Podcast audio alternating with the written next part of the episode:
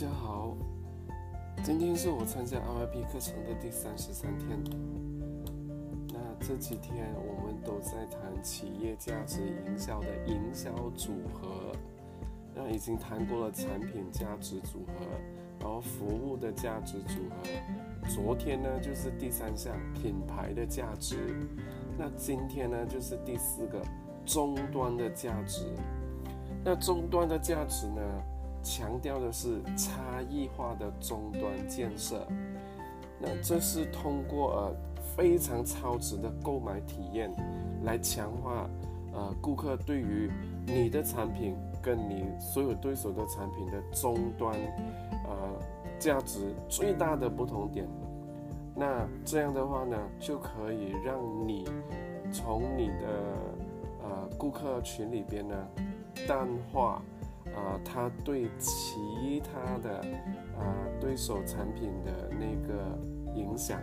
就价格影响。那有一些公司呢，就因为呃呃推出了这个终端价值的这个策略，所以呢就有呃做出很多很多的可能免费的消费者体验服务啊，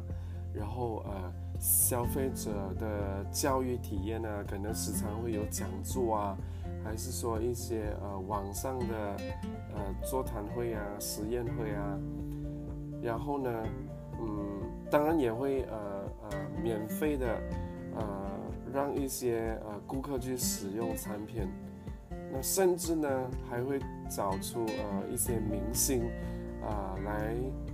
来测验、试用及代言，呃，确保那个产品的技术。然后呢，嗯，有些做到更好的，呃，可能会已经进入了一个个性化的配件，就是说，嗯，可能同一个产品，但是，呃，不一样顾客的个性呢，他们会有不一样的配件，以令同样的产品呢，可以符合各种层次或各种类型的顾客的。呃，要求，然后甚至呢，嗯，还有的会做到呃品牌文化的体验，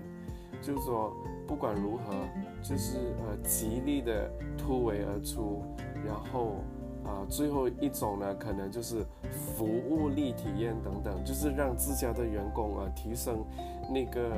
呃他们对于呃产品呢后续的服务。然后让顾客呢有不一样的体验，那这样的话呢，就是可以让顾客完全可以以一个终端的体验认识到，呃，你的品牌跟其他对手的可能杂牌啊，呃，会有很大的差异。这样的话呢，呃呃，你就可以完全超越呃这个价格的竞争。然后呃，稳守你在行内的一个呃领导品牌的地位。好的，那就是今天的分享，谢谢大家。